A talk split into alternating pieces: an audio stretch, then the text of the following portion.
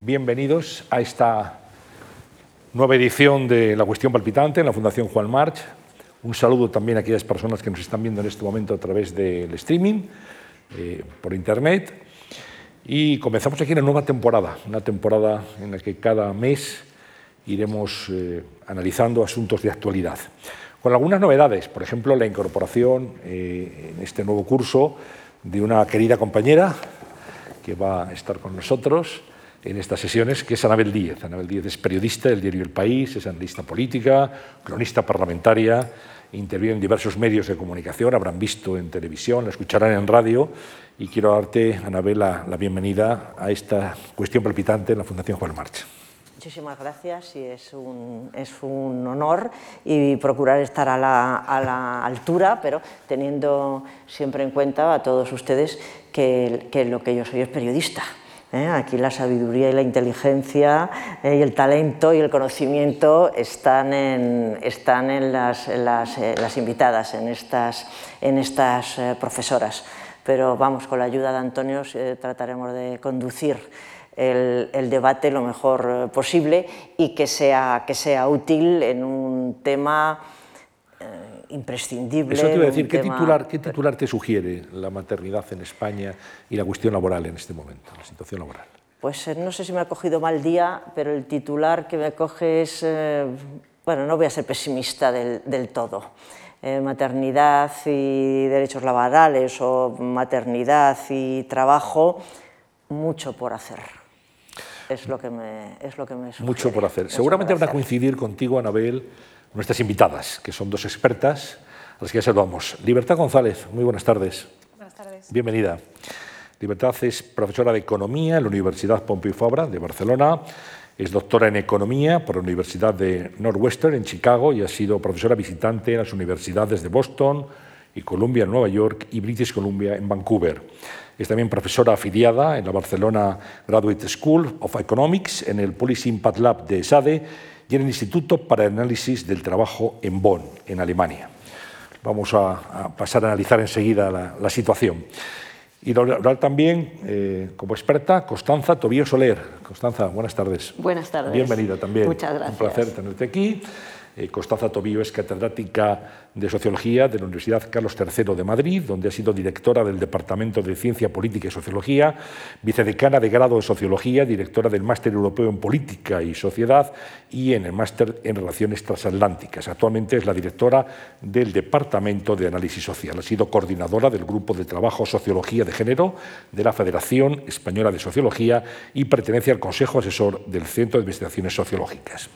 Bueno, pues vamos a comenzar. Y preguntaría si estamos en España mejor, igual o peor que en otros países de nuestro entorno en cuanto al tratamiento de la maternidad y de la situación laboral. Libertad. Bueno, pues eh, vamos a empezar entonces. El tema es maternidad y situación laboral. Eh, me pide que empecemos con la comparación internacional y la verdad es que si nos ponemos, por ejemplo, en el contexto de la Unión Europea, yo diría que no estamos ni a la cola ni, ni somos líderes. Es decir, eh, la situación de la que vamos a hablar hoy es una situación que yo diría, a pesar de las grandes diferencias tanto en mercado laboral como en legislación y políticas de familia entre países, a pesar de las grandes diferencias en estos aspectos entre distintos países europeos, eh, en realidad mirando los datos, eh, lo que ocurre con la situación laboral de las mujeres y de los hombres después de tener hijos es sorprendentemente parecido entre unos países y otros dentro de Europa e incluso en otros países, digamos, de un nivel de desarrollo parecido fuera de Europa.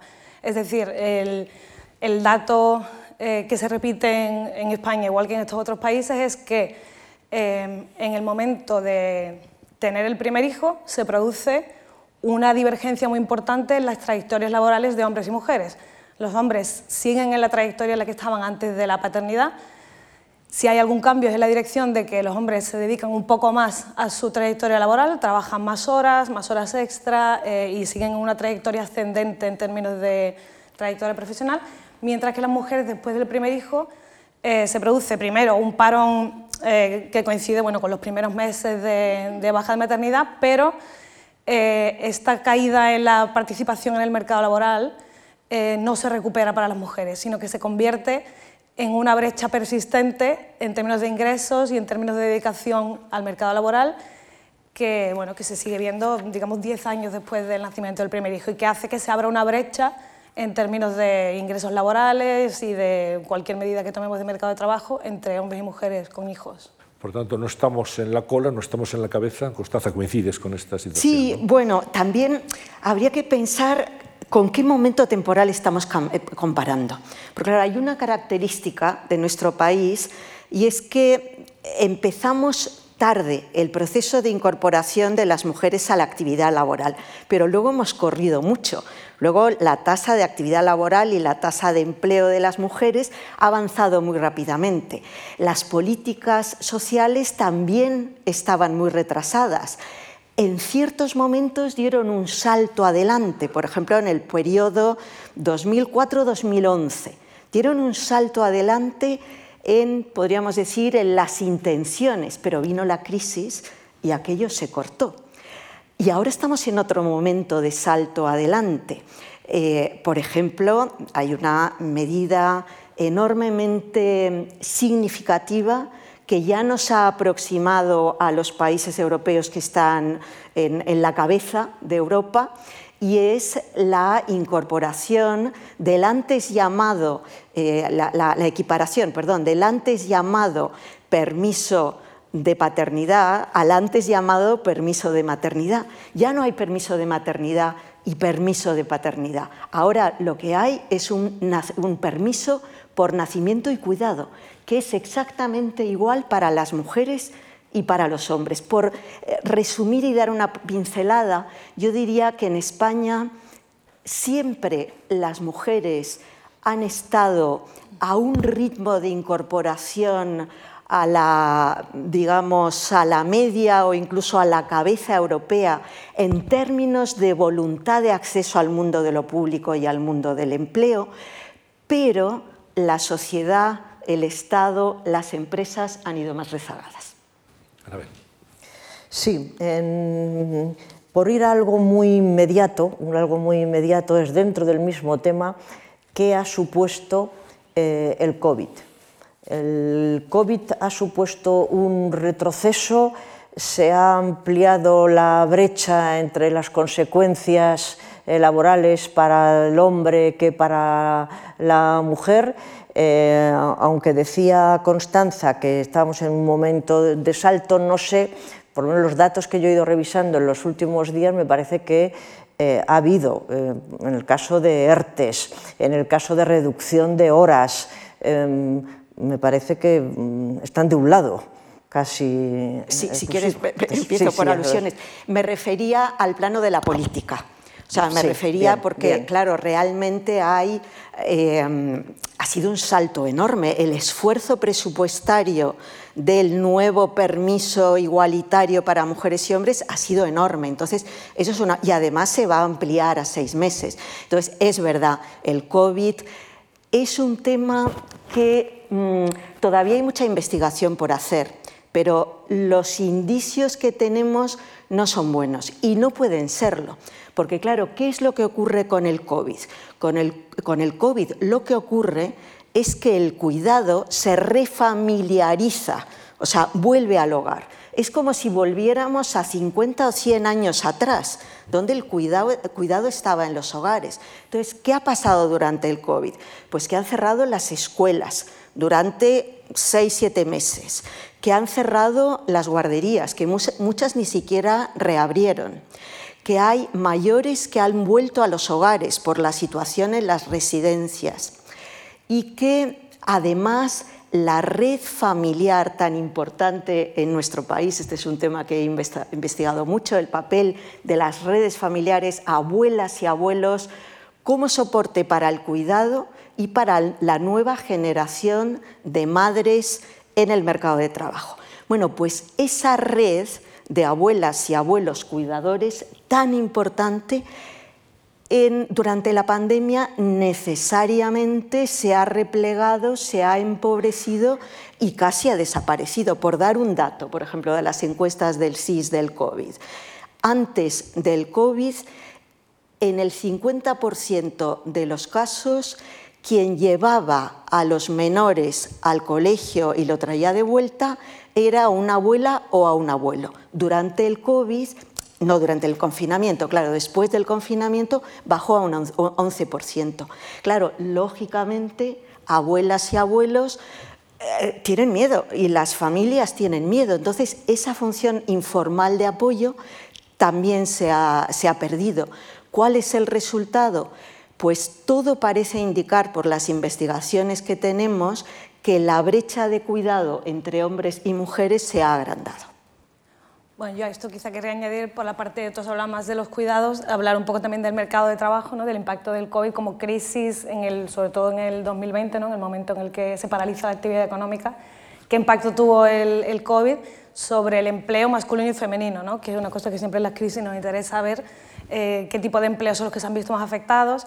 Y la crisis del COVID en realidad ha sido interesante porque en realidad ha afectado bastante por igual al empleo masculino y femenino. Si bien la crisis de 2008 eh, fue una crisis que, los sectores que entraron en crisis, la construcción y también manufactura, eran sectores mayoritariamente masculinos y por lo tanto fue una crisis que, aumentó, que hizo aumentar mucho el desempleo entre los hombres. La crisis desencadenada por el COVID es una crisis que afectó más a sectores más feminizados, como puede ser los servicios, la hostelería, pero en realidad en hostelería eh, el empleo es bueno, 50-50 hombres y mujeres, o sea que si miramos los datos de empleo, en realidad eh, los ERTES y la destrucción de empleo, la reducción de horas trabajadas, eh, de horas remuneradas, cayó por igual para hombres y mujeres, prácticamente por igual. Si acaso la reducción de horas fue un poco menor para las mujeres. ¿Qué pasa? Que al, mismo tiempo que se reduce el empleo remunerado por igual para hombres y mujeres, aumenta la carga de empleo no remunerado y este empleo no remunerado sí que aumenta más para las mujeres, que lo que hablábamos de los cuidados y, de, y del digamos, trabajo en el hogar, sobre todo durante el confinamiento, pero después. Eh, con lo cual la carga total de trabajo para las mujeres sí que aumenta, eh, es decir, en realidad aumentan las horas totales trabajadas entre las mujeres por, por el hecho de que siguen trabajando, la mayoría mantienen el empleo, teletrabajo, algunas en ERTE, pero encima tienen esta carga extra de trabajo en el hogar. Con lo cual, eh, lo que resulta es una crisis en realidad de sobrecarga de trabajo, más que de falta de trabajo, que hace que, que, por ejemplo, haya habido más problemas de, de, salud mental entre las mujeres por el tema de, pues, de, este, este, como doble eh, turno de trabajo, porque estás teletrabajando y a la vez pues eh, cuidando de los hijos, eh, de los abuelos, eh, o sea que ha sido una crisis en realidad muy peculiar en este sentido y, y, el efecto digamos de género de la crisis ha sido peculiar, ¿no? comparada con otras por el tema este de, y no fue solo los tres meses del confinamiento estricto, ¿no? sino que después pues tanto por el tema de los abuelos como de que muchas actividades no se retomaron, la carga de dedicación de sobre todo de las, los hombres y mujeres con hijos aumentó mucho y la división, digamos, poco igualitaria que existía de partida, bueno, el hecho de que las madres dedicaban más tiempo al cuidado de los hijos antes del confinamiento, esto se mantiene, incluso se acentúa un poco durante el COVID. Eh, Mira, por añadir un, detalle, eh, nos dicen las encuestas del CIS, que son de las pocas representativas de toda la población que tenemos, que ellas, el, el 80% de las mujeres dedicaron más tiempo a las tareas del hogar y de cuidado durante el COVID, pero también los hombres aumentaron mucho, porque el 75% de los hombres también aumentaron. Claro, el problema es que como se parte de una situación de desigual, la diferencia se mantiene o incluso podría haber aumentado. ¿Me permites, Antonio, un apunte sobre el, CIS? Es completamente colateral el asunto, pero sí que mm, como tiene cierto desprestigio el, CIS en cuanto a sus conclusiones em, electorales, pero merece la pena decir que los datos del CIS eh, son espectaculares, en todos los terrenos socioeconómicos, de gustos, de preferencias, porque las muestras son eh, amplísimas y son muy de fiar y que yo creo que casi todos los demóscopos utilizan, utilizan eh, los datos del CIS. Eh, quiero hacer este, este apunte porque la controversia viene por los datos electorales, pero no por el resto de las cosas que, que investiga el CIS y por eso me parece que merecía la pena ya que lo has citado, porque no todo el mundo tiene por qué saberlo. ¿eh? E-, es muy pertinente porque es imposible estudiar este país en cualquier aspecto sin recurrir a las encuestas del CIS de los últimos 50 años. que, es, que es así, desde, su inicio. Bien, mm, está claro que, por lo que estáis contando y por lo que todos vamos viendo, la situación va mejorando, pero partimos de un, eh, de un, lugar de desequilibrio muy evidente en cuanto a hombres y mujeres. No sé si hay estudios, si nos podéis dar algunos datos o hay alguna aproximación a las tasas de fecundidad. ¿Cómo ha afectado esta discriminación a las tasas de fecundidad en, en, España? Porque muchas mujeres, claro, a la hora de enfrentarse al reto de la maternidad han tenido que ser auténticas heroínas, ¿no? hacer un esfuerzo suplementario, cargar con unos esfuerzos eh, notables y no sé si eso también ha retraído a muchas mujeres a la hora de, de decidirse a dar el paso. Entonces esto es una situación también que nos afecta como país, estamos hablando de, del futuro de la sociedad. ¿no? no sé si hay alguna relación estudiada en tasa de fecundidad y este desequilibrio que poco a poco nos vamos recuperando. Claro, indudablemente. Eh, la paradoja en España ya desde hace muchos años es que tenemos una tasa de fecundidad mucho más baja que la media europea y una tasa de empleo que fue mucho más baja en los años 80, 90, pero ya no tanto. Ahora ya solo es un poquito más baja. Había los y hay los, los países en los que tanto la fecundidad como la tasa de actividad laboral femenina es alta, los países nórdicos o Francia. ¿Y cuál es la explicación? Bueno, mm, la explicación, digamos, en términos generales y, muy clara, es que al pasar de un modelo de división de roles de género, o sea, mujer cuidadora, hombre eh, trabajador, las sociedades, el Estado, las empresas han asumido la responsabilidad compartida del cuidado, cosa que en España ha ocurrido en menor medida.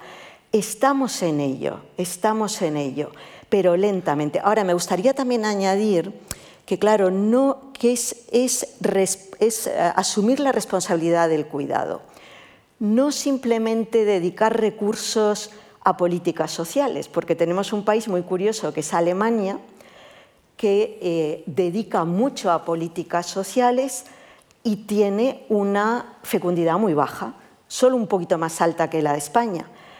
¿Por qué? Pues curiosamente porque son políticas que tienen como finalidad apoyar a la madre cuidadora, no a la conciliación, no a que las mujeres y los hombres puedan desarrollar la doble responsabilidad de cuidar y estar en el empleo. Son políticas generosas, pero que para que las madres de niños pequeños estén en el hogar sin trabajar. Con lo cual, Alemania es ese curioso país en el que las mujeres al final tienen que elegir si quieren hacer carrera profesional o quieren ser madres. Entonces, claro, no es simplemente políticas sociales, es políticas sociales enfocadas realmente a la conciliación. En España, ¿qué es? ¿Por qué, ¿Por qué decía yo cuando decía Anabel? Decía, en España lo sorprendente es que a pesar de lo poco que han ayudado las políticas sociales y la sociedad en su conjunto, las mujeres se han empeñado eh, en entrar en el mundo de la actividad pública. Y voy a poner una comparación con un país muy parecido a nosotros, que iba por delante de nosotros y ahora está rezagado en esta materia, que es Italia. Ahora Italia tiene muchas menos mujeres en el empleo y en la actividad pública que España. Y, no era así, no era así hace 20, 30 años. Entonces, realmente el caso español, las españolas tienen la particularidad interesante de que han tenido un enorme empeño eh, por acceder eh, con muchos elementos en contra al mundo del empleo y de lo público. ¿Por qué? Bueno, pues una razón era económica, porque claro, acceder al empleo es un segundo salario para la familia. Y cuando se pregunta a las mujeres españolas que trabajan por qué lo hacen, la primera razón que dan es para aportar un ingreso económico suplementario al hogar.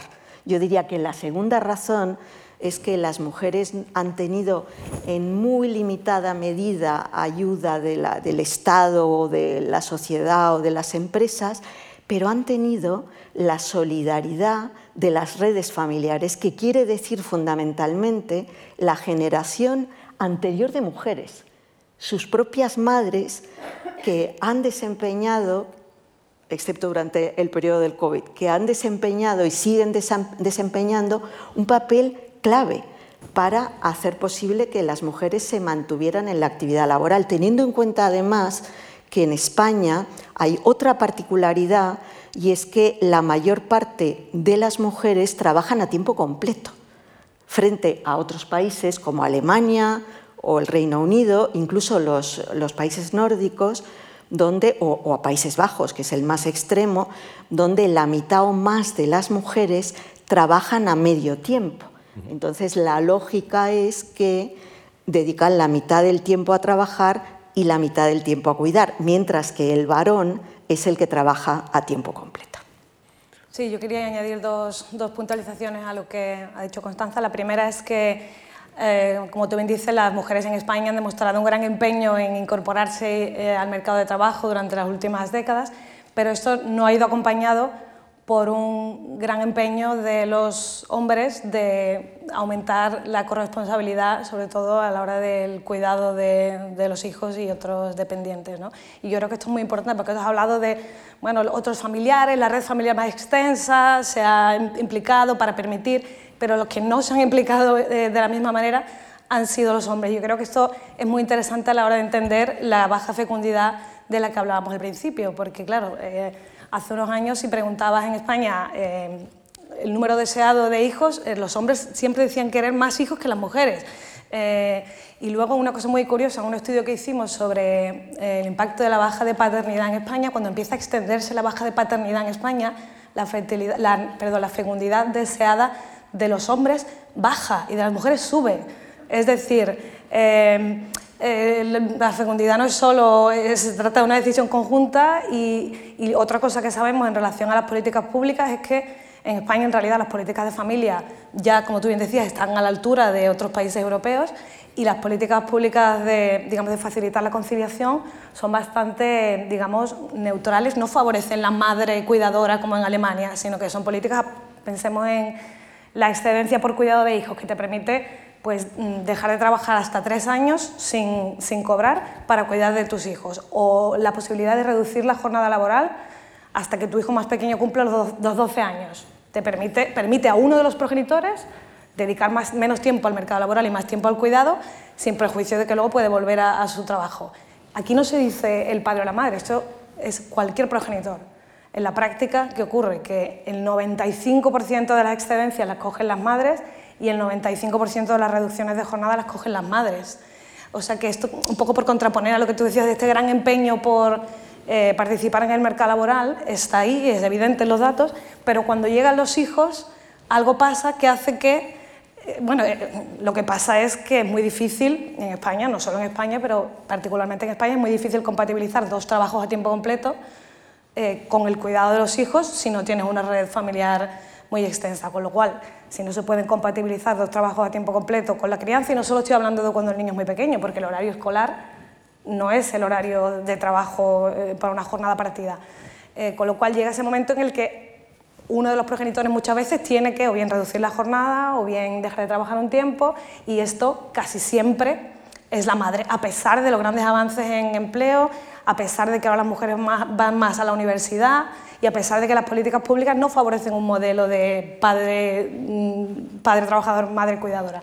Con lo cual yo creo que estamos ahí en un momento en el cual falta, las mujeres están dispuestas a trabajar más, pero luego también cuidan más y los hombres no han dado el paso todavía, a pesar de, por ejemplo, de los avances en bajas de paternidad y tal, no han dado el paso de, pues bueno, eh, no digo mayoritariamente, pero algunos coger excedencias, reducciones de jornada y avanzar así hacia realmente una mayor corresponsabilidad. O sea que yo creo que estamos ahí a mitad de camino ¿no? en ese sentido. Sí, yo creo que el, contexto y la base ya la tenemos, de que es la, es la, mujer, en el momento que tiene un, primer hijo, eh, que se, es, ella la que reduce la vida, la vida laboral. Eh, y mm, reconozco que para mí era desconocido y no sé qué, si es una base científica asentada o no, lo que os voy a preguntar a vosotras. Em, he estado leyendo que hay tesis según las cuales que la mujer se quiera mm, implicar mucho más que el hombre, no solamente es por, cuestiones laborales en el cuidado del primer hijo, sino que hay razones endocrinas, em, del punto de vista, lo he apuntado, ¿eh? de la neuroeconomía, de la endocrinología, que durante los em, dos primeros años, tras el parto, hay una parte de la mujer, a mí, esto a lo mejor me lo dicen, si no, no lo leo en alguna base científica, eh, hubiera dicho que esto es una trampa, esto que os estoy diciendo, me parece que es una... Pero mm, ya veo la cara que estáis poniendo. Entonces, yo no sé si esto también es una trampa, una trampa que se extiendan estas eh, teorías, que encima nos quedemos, que la mujer se quiere quedar en, en casa por razones hormonales, por resumir, aunque le ponen mucha más historia, la neuroeconomía, la endocrinología, razones genéticas. ¿Hay algo de esto? Bueno, mm, la verdad es que eso no forma parte del corpus científico. Perdón, lo habéis oído, ¿no? Lo habéis leído, sí, ¿no? Sí, ah, bien, bien. Sí, pero hay, hay, dos cosas. Hay, por una parte, em, teorías muy minoritarias mm, en la línea que planteas, y luego hay una, nueva ideología de la maternidad y puede coincidir y tiene todavía tiene mucho más peso. Em, elementos como, seguramente los conoceréis, pues la, idea de que la, la, reivindicación o la importancia que algunos sectores sociales y algunos grupos de mujeres y algunos sectores feministas le dan a cosas como la lactancia a demanda, quiere decir que la criatura eh, siga tomando el pecho hasta que lo desee y en los momentos que lo desee. No esto de cada tres horas, ¿no? que, era antes, ¿no? sino, eh, o la idea del colecho, eh, la idea de que la criatura tiene que estar pegada al cuerpo de la madre Em, el, concepto del apego, es decir, hay, hay una ideología, una nueva ideología en torno a la maternidad que em, es ideología. Yo creo que no es nueva, ¿eh? Que no es ciencia. antigua. Bueno, lleva, no, vamos a ver, ha, reaparecido. Es decir, desde luego cuando yo era joven eso no existía. Entonces ha reaparecido para la sorpresa de las mujeres de mi generación entre las mujeres de 20, 30 años. Claro, no es nuevo, tienes toda la razón, Libertad, porque eso conecta con la mística de la feminidad que ya cuestionó Betty Friedan en los años 50. Es decir, la idea de la maternidad es un estado especial, sublime, no comparable a nada, y que sobre todo exige la máxima, la total disponibilidad de la madre para su criatura. ¿Eso cómo se puede eh, compatibilizar con los nuevos roles de las mujeres en la vida pública o en la vida laboral? Bueno, no se puede, es simplemente incompatible. Eh, ahora, es verdad que eso ha aparecido ahí. ¿Cómo ha aparecido? Bueno, como suele suceder, ha aparecido, digamos, tiene varios orígenes. ¿no? Hay por una parte un origen que tiene que ver con una corriente del feminismo que reivindica lo femenino como tal, lo que se llama el feminismo de la diferencia, frente a la idea de las mujeres lo que tienen que hacer es eh, hacerse lo más iguales posible, posible a los hombres, hay otro enfoque que dice, bueno, es que las mujeres tenemos un mundo propio de todo tipo, una cultura en torno a la crianza, en torno a la relación con los hijos, un nuevo tipo de ética, la ética del cuidado, y eso lo tenemos que reivindicar. Yo creo que eso es una corriente del feminismo que nos ha dado, eh, que ha arrojado luz sobre partes de la sociedad hasta entonces desconocidas como el mundo del cuidado y nos ha hecho ver la relevancia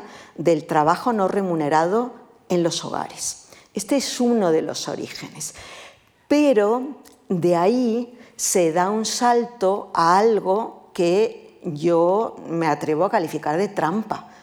Porque claro, si le decimos a una joven que ha estudiado con enorme tesón y decisión una carrera larga y ha hecho un máster y ha entrado en el mundo laboral y ha accedido a lo mejor a una posición directiva y quiere tener un hijo, tiene un hijo y la, nueva ideología de la maternidad le dice, ah, tienes que dar el pecho a demanda durante el tiempo que la criatura quiera y esa actividad es incompatible con cualquier otra, es que es incompatible. Claro, es decir, el problema es que en ese momento la mujer deja de ser sujeto, deja de ser mujer para ser un ser cuya única finalidad es responder a las necesidades del menor, de la criatura. Claro, pero la cuestión es, quizás estás un poco, mm, lo estás planteando como si no, no dejara lugar a, la, propia decisión de, la mujer, ¿no? no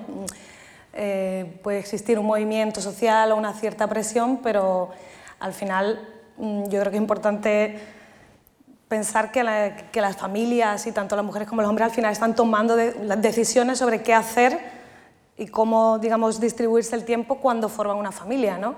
Entonces tampoco creo que podamos pintar a la mujer como, eh, como que no tiene elección ¿no? ante esta nueva oh, perdona, he dicho ese tipo de ideología, eh, aplicada en su, en su teoría eh, máxima conduce a esa situación.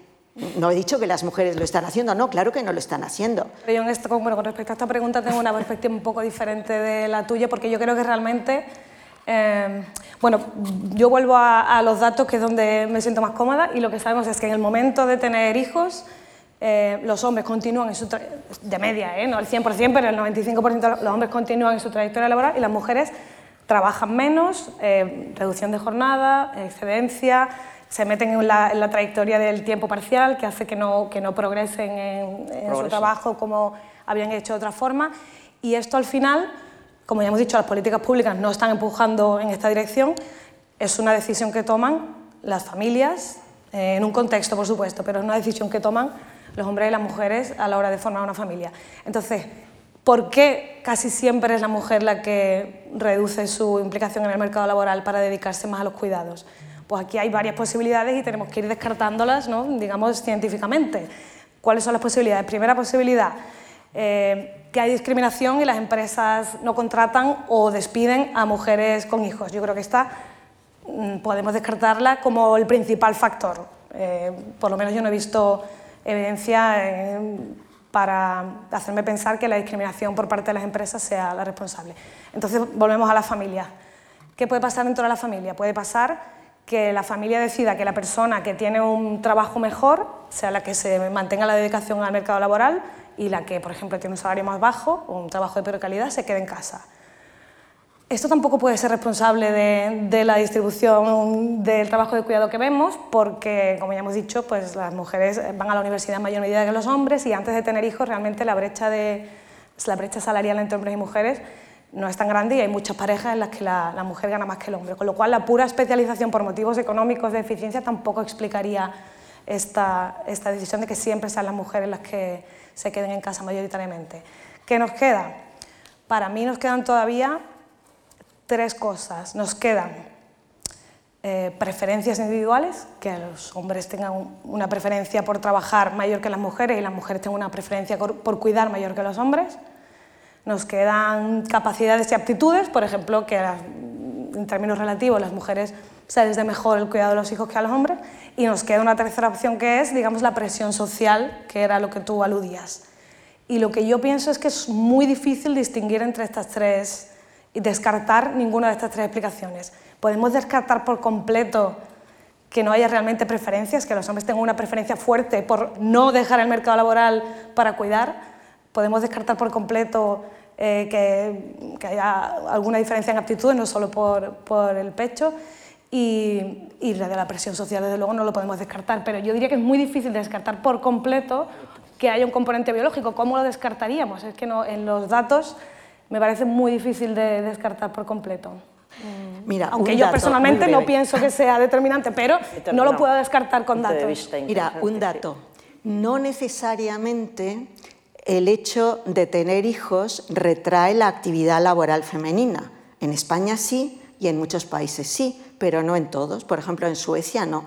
Es decir, en, Suecia, también, pero menos. en Suecia la actividad laboral de las mujeres con pareja e hijos es exactamente la misma que la actividad laboral de las mujeres que no tienen ni pareja ni hijos. En cambio, en España tenemos 15 puntos de diferencia.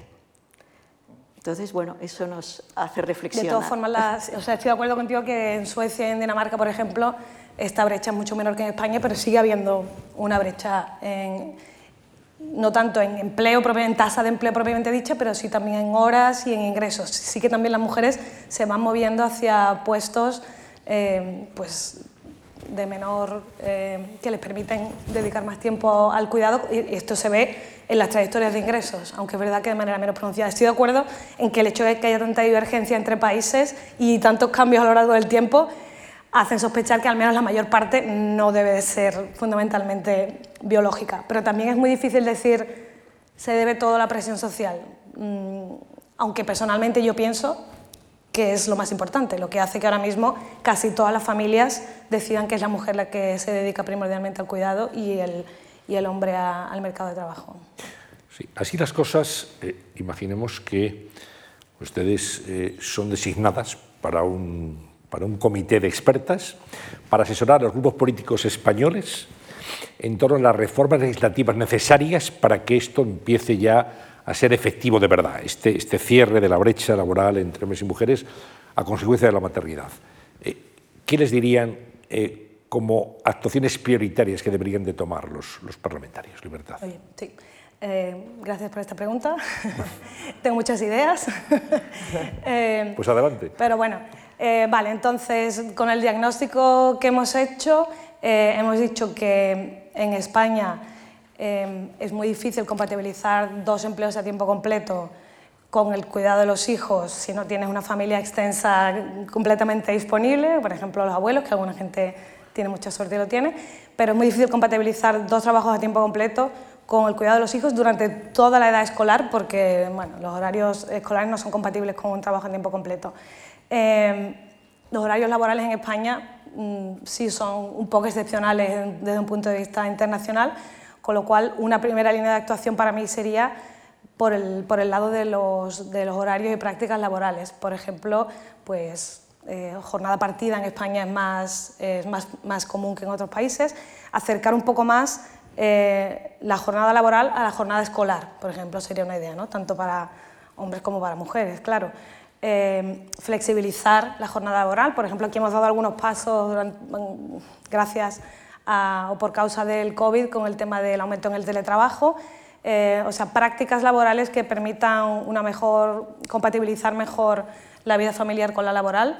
Eh, en concreto, desde el punto de vista de los horarios, sería una línea de actuación que para mí es importante. Y para mí la segunda línea que sería importante sería eh, la promoción de la mayor participación de los hombres en, el cuidado de los hijos.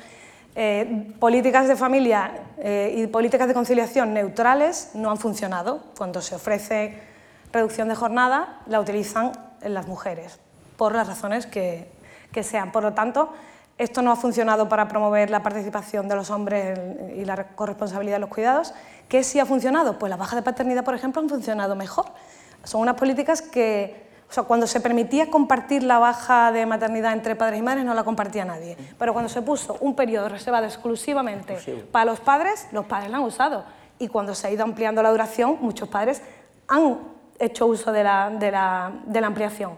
Con lo cual, para mí, otra línea de actuación importante sería líneas de actuación que promuevan activamente un aumento en la participación de los hombres con hijos, de los padres, en el cuidado. Por ejemplo, este tema de, la reducción de jornada o de las excedencias podría tener un componente igual que ahora tienen las bajas de paternidad y maternidad, podrían tener un componente de excedencia por maternidad, excedencia por paternidad, es decir, unas excedencias reservadas exclusivamente para los padres o reducción de jornada pues de los 12 años que, o más que pueden coger los padres, pues promover, por ejemplo, en algunos países hay una bonificación de tal manera que si los dos padres se reparten la excedencia o la reducción de jornada, la duración total aumenta. Yo, estas son mis dos... Eh, mis dos propuestas. Sí, sería un poco la hoja de ruta que, que plantearías. bueno, eh, yo creo que la primera propuesta, si se quiere abordar el tema en toda su complejidad estructural, si se quiere abordar el tema de verdad, entonces hay que pensar que la situación actual es una situación muy sorprendente, porque hace 50, 60 años, el trabajador único masculino recibía un salario familiar y ese salario servía para mantener a la mujer que se dedicaba exclusivamente al cuidado y a los hijos. Y así se entendía que la remuneración del trabajador masculino tenía que ser suficiente para mantener una familia. Resulta que ahora decimos, pensamos, que es que, claro, dos salarios hacen falta para mantener una familia, para pagar la hipoteca. Y dos salarios, además de empleos a tiempo completo. Entonces, lo que está pasando es que antes se estaba pagando un salario por ocho horas de trabajo y ese salario tenía que servir para mantener a una familia y ahora para mantener a una familia hacen falta 16 horas de trabajo. Entonces, aquí hay algo que tenemos que empezar a pensar. Porque claro, en ese proceso lo que se ha olvidado es el cuidado. Claro, las mujeres han entrado en el mundo de la producción y las mujeres han sido, hemos sido, un factor importantísimo de crecimiento de la actividad económica. Somos imprescindibles en la economía ahora mismo pero nos hemos olvidado de que las mujeres antes no estaban eh, en, una, eh, no estaban en un columpio abanicándose, estaban cuidando eh, de la familia y de los hijos. Es verdad que las, por lo menos las tareas domésticas se han simplificado, pues el lavado de ropa, etc. Pero las tareas de cuidado no. Es verdad que ahora hay menos hijos, pero la atención a esos menos hijos que ahora hay es una atención mucho más rica, mucho más dedicada. Por tanto, el problema de fondo es que en este cambio estructural, económico y social que se ha producido, hay algo que se ha dejado de lado. ¿Cómo es posible que se haya dejado de lado? Pues muchas feministas piensan, pensamos, y creo que no nos equivocamos, que una de las razones por las que se ha dejado de lado es por una cierta idea de que, bueno, si no hay guarderías o si no hay horarios flexibles o si hay... Em, eh, o, si, las mujeres después de ocho horas tienen que estar otras ocho horas eh, cocinando para el día siguiente o para congelar o, lavando la ropa, que, que ellas no van a dejar de encargarse del cuidado de sus hijos, que de una manera o de otra las mujeres se van a arreglar, eso tan femenino, ¿no? de buscar que de una manera o de otra las mujeres lo van a resolver. Y así llevamos 30 años.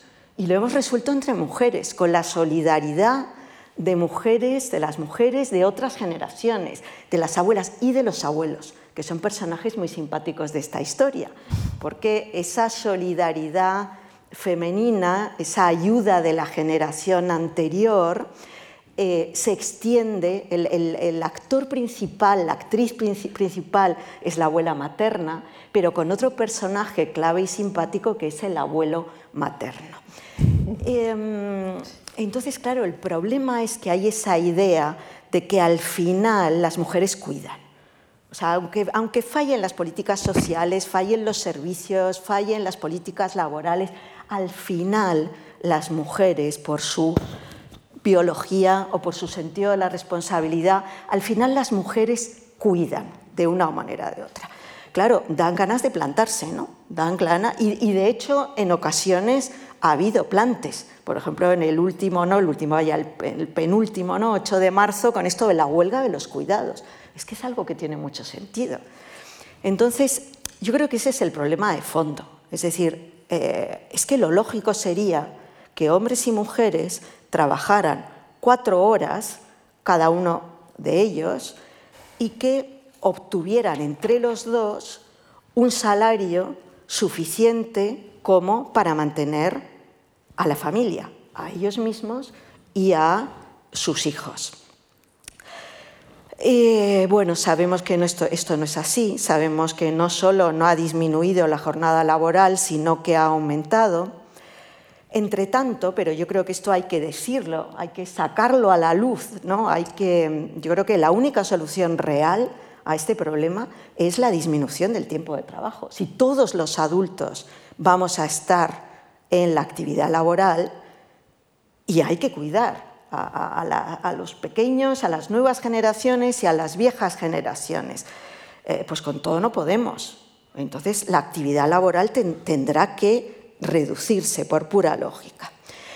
Entre tanto, entre tanto eso no llega, pero yo creo que no lo debemos abandonar. Pues yo creo que coincido con libertad, es fundamental incorporar a los hombres al cuidado. Los hombres se incorporan de manera, claro, lo lógico hubiera sido que, de la misma manera que las mujeres de manera entusiasta se han incorporado al mundo del empleo, lo lógico hubiera sido que simétricamente los hombres se hubieran, hubieran ido incorporando al mundo del cuidado. estoy de acuerdo, Constante, que esto es lo lógico. Y de lo, y de lo perdona, luego, luego sí lo eh, lo lógico hubiera sido que se hubieran incorporado al mundo del cuidado, pero no lo han hecho. Nosotras hemos avanzado de manera entusiasta por la senda hacia, hacia, el mundo de lo público y los hombres van arrastrando los pies hacia los hogares y el cuidado. Se equivocan, porque ellos también tienen cosas que ganar y muy importantes.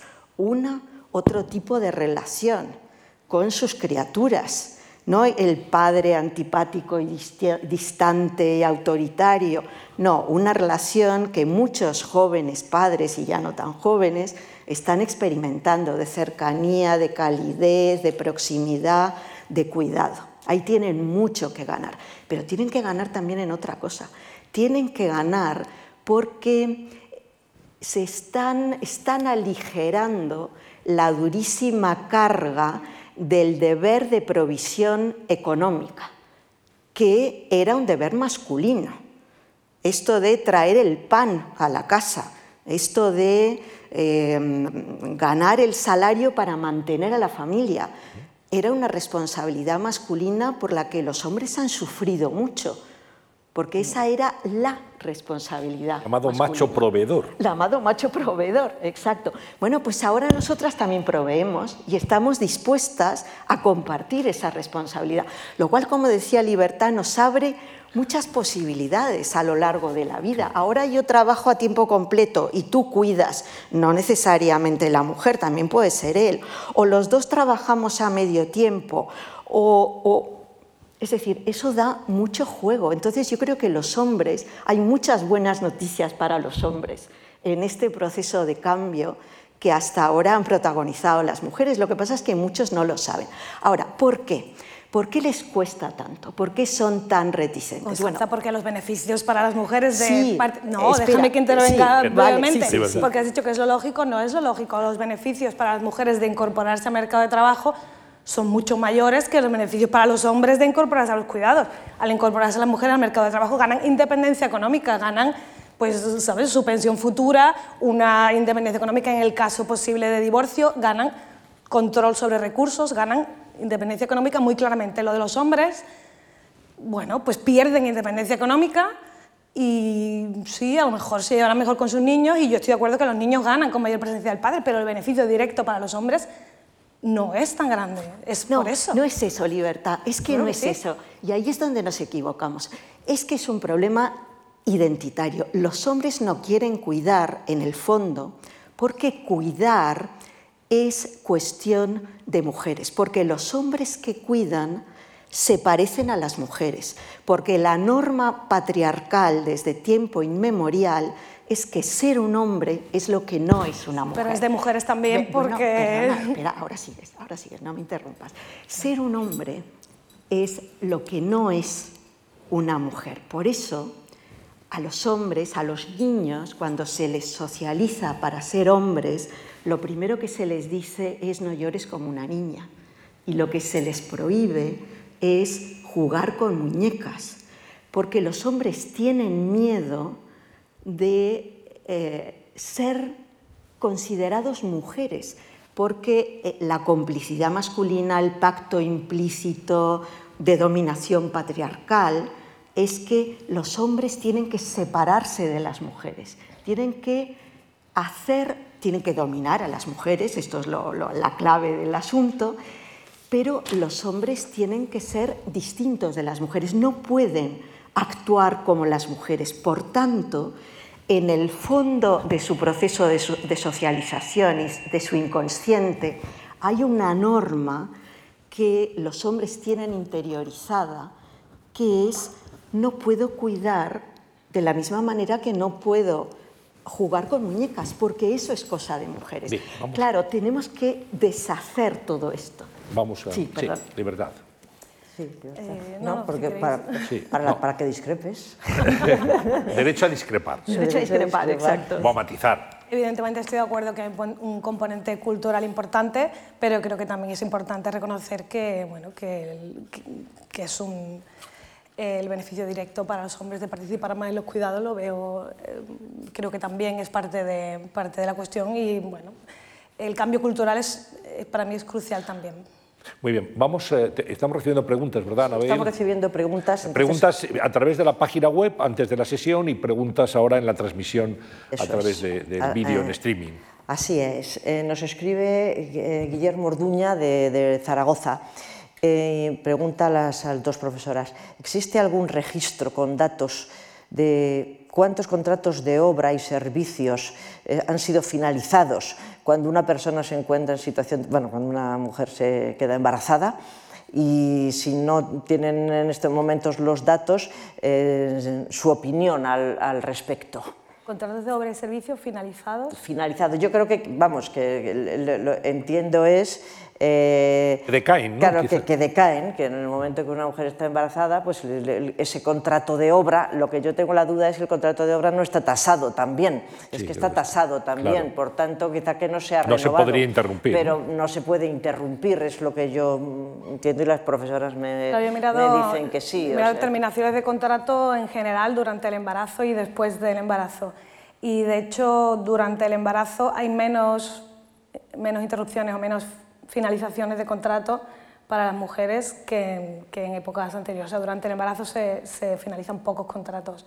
Durante la baja de maternidad también sí que hay un pico de, terminación de contratos justo después de la baja de maternidad. Algunos de ellos por razones voluntarias de la trabajadora y otros, y otros por, por voluntad de la empresa. No tenemos, añado a lo que, al interés que mostraba Guillermo Orduña de Zaragoza sobre este mismo tema. Mm, sería ilegal lo que voy a plantear y por tanto supongo que si lo hacen es de tapadillo, aquello de cuando hacen entrevistas a, mujeres jóvenes, eh, si se les eh, dice, eh, ¿tiene previsto tener hijos? No sé si vosotras tenéis constancia de que eso sigue pasando.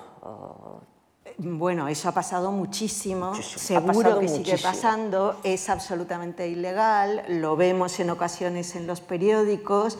Y me imagino que ahora quien quiera hacer, el empresario, el empleador que quiera hacer esa pregunta, pues a lo mejor la hace más indirecta, ahora creo que preguntan si tienes novio. Bueno, ni eh, siquiera hace falta preguntar, ¿no? Una mujer de una cierta edad pues ya se le presupone las intenciones con lo cual este tipo de discriminación estadística es muy difícil de borrar es difícil. si, sigue, si siguen siendo los datos como son de que son las mujeres las que, las que van a reducir su implicación en el mercado laboral en el momento de tener hijos, con lo cual mm, la mejor manera de, combatir ese tipo de discriminación sería, de nuevo, eh, que las expectativas de las empresas cambiaran en la dirección de que los hombres también eh, hicieran uso de las políticas de conciliación después de tener hijos, lo que ahora mismo no ocurre. No ocurre.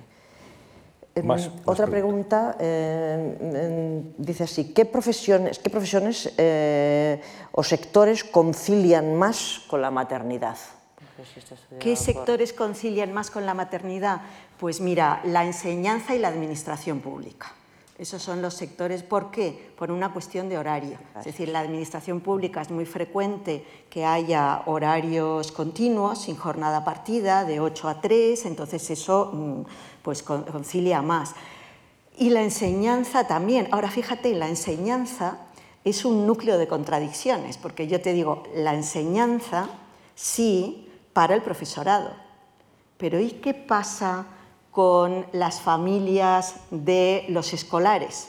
De hecho, estamos asistiendo ahora a toda una serie de tensiones y conflictos en torno a la, jornada continuada en la enseñanza. Y hay ahí grandes discusiones. ¿eh? Y no está claro qué beneficia a quién, hay muchas partes implicadas, los escolares, las familias, el profesorado, y hay contradicciones y problemas.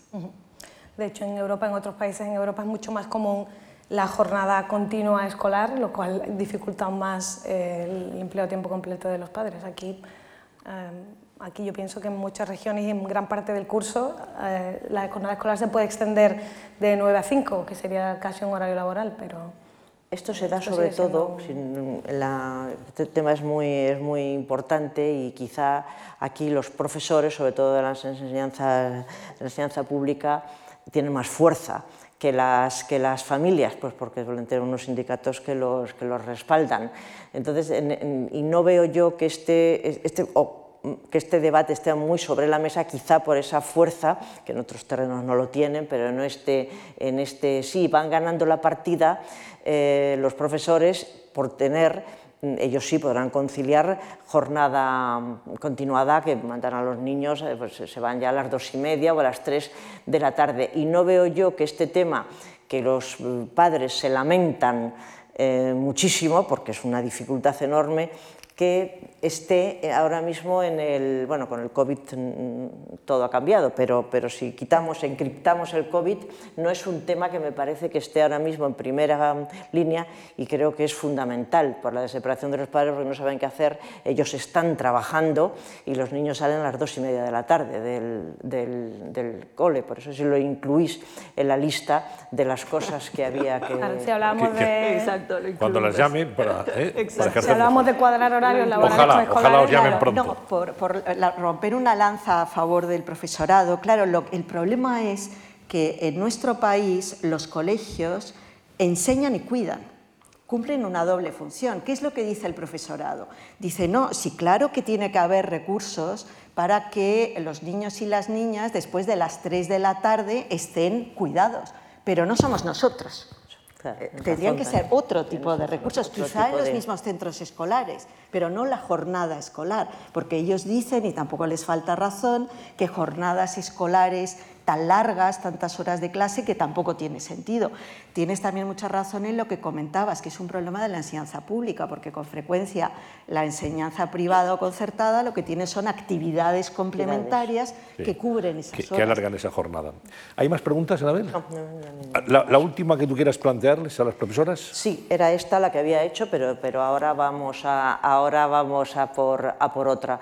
No sé si la división que está habiendo ahora mismo, está, la habéis eh, rozado, en, el movimiento feminista que tanto ha hecho y tanto, y tanto hace eh, por el mundo laboral de, las, de las mujeres, si esto puede, a mí me parece una bueno, quizás es exagerado decir una tragedia, pero casi que haya esta división cuando queda tanto por, por, hacer, eh, si esto puede afectar negativamente a los logros que va habiendo y a lo mucho que queda por hacer todavía para que sea absolutamente compatible y la mujer sea eh, libre de tener un puesto de trabajo y sea absoluta sus, absolutos sus derechos y su dignidad como ser humano. No sé si eh, esta división del movimiento feminista Perdona, va a ¿qué división te refieres en concreto? ¿A la sí. ¿Te refieres? Sí, a, los dos, ha habido dos grandes conflictos, uno en torno a la prostitución y otro en torno a la autodeterminación, a la autodeterminación de, género. A la autodeterminación esto puede tocar bueno, tocar yo, diría, son, son cuestiones muy complejas, muy serias y en las que efectivamente hay posiciones diferentes.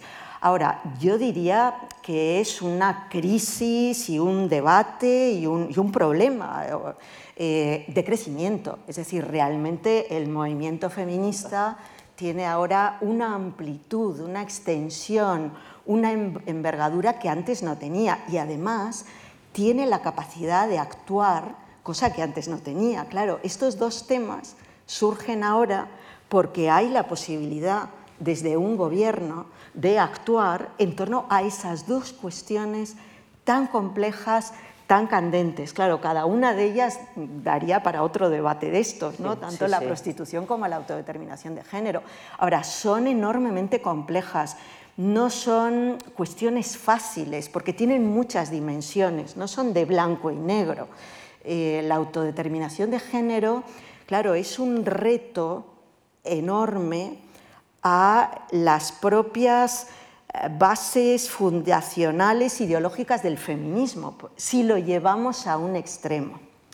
Porque claro, pero eh, yo creo que nadie lo quiere llevar, o casi nadie lo quiere llevar a ese extremo. Claro, si lo llevamos al extremo de decir, es que cada uno de nosotros podemos, cuando queramos, ser hombre o mujer, entonces ya no existe el patriarcado, ya no existe la dominación sobre las mujeres, mm, todo eso ha sido una tontería. O sea, yo hoy soy mujer y mañana me, autodetermino como hombre. Claro, eso es una caricatura. O sea, no es así. Es decir, a, a quien afecta esa cuestión real de que el sexo y el género son continuos y hay toda una serie de posiciones intermedias esas posiciones intermedias son minoritarias. Hoy, no sabemos dentro de un siglo, pero hoy en día son minoritarias.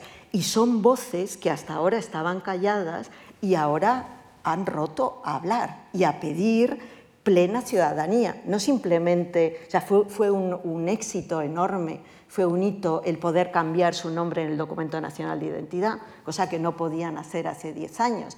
Pero ahora, lógicamente, aparecen más temas y por tanto más reivindicaciones que son complejas, pero hay un diálogo rico ahora dentro del feminismo, hay un diálogo no siempre fácil, pero desde luego un, diálogo muy rico y, yo creo que, que, a la larga eso, mm, eso va a ser beneficioso bueno, para el feminismo y para la, la, la sociedad en general. Libertad. Eh, bueno, yo realmente de feminismo y de política no, no puedo decir mucho, no es mi, no es mi área, pero bueno, yo quiero pensar que estos temas de los que hemos estado hablando trascienden, no son el trabajo del feminismo ni de las feministas, sino que es un reto de toda la sociedad y por lo tanto quiero pensar que podemos avanzar todos a una en esta dirección, más allá de estos debates tan complejos que, bueno, que, son no, son, no tocan exactamente el tema del cual vamos De toda la sociedad, efectivamente. Eh, Yo he sacado este, este aspecto, que me parece que sí tiene alguna incidencia, pero tiene razón que tiene que implicarse toda la sociedad. No sé, estamos todos concernidos. Esta es una cuestión, creo que, que puede ser el epílogo, ¿no? No es un tema de mujeres, es un tema de mujeres y de hombres, de parejas, de todos, de, la sociedad en su conjunto. ¿no? Creo que ha sido esclarecedor lo que hoy habéis podido expresar aquí en esta sesión. Habéis arrojado muchos datos y muchos temas interesantes. Algunos tienen, evidentemente, pues una posible continuación en el futuro, ¿no? en otras jornadas, pero, pero quiero agradeceros mucho, Libertad, Muchísimas gracias, Libertad González. Constanza Tobío, gracias, profesoras, por, por vuestra aportación y vuestra visión. Anabel Díez, querida compañera, pues un placer, bienvenida de nuevo. Para mí ha sido muy ilustrativo. Y, nos, seguiremos, nos seguiremos viendo y analizando cuestiones de actualidad, cuestiones palpitantes aquí en la Fundación Juan Marcha. A todos ustedes que han asistido a esta sesión, a los que nos han visto a través de, de Internet, pues lo mismo, agradecerles su confianza, su atención y convocarles para el mes próximo en una nueva cuestión palpitante. Muchas gracias y muy buenas tardes a todos.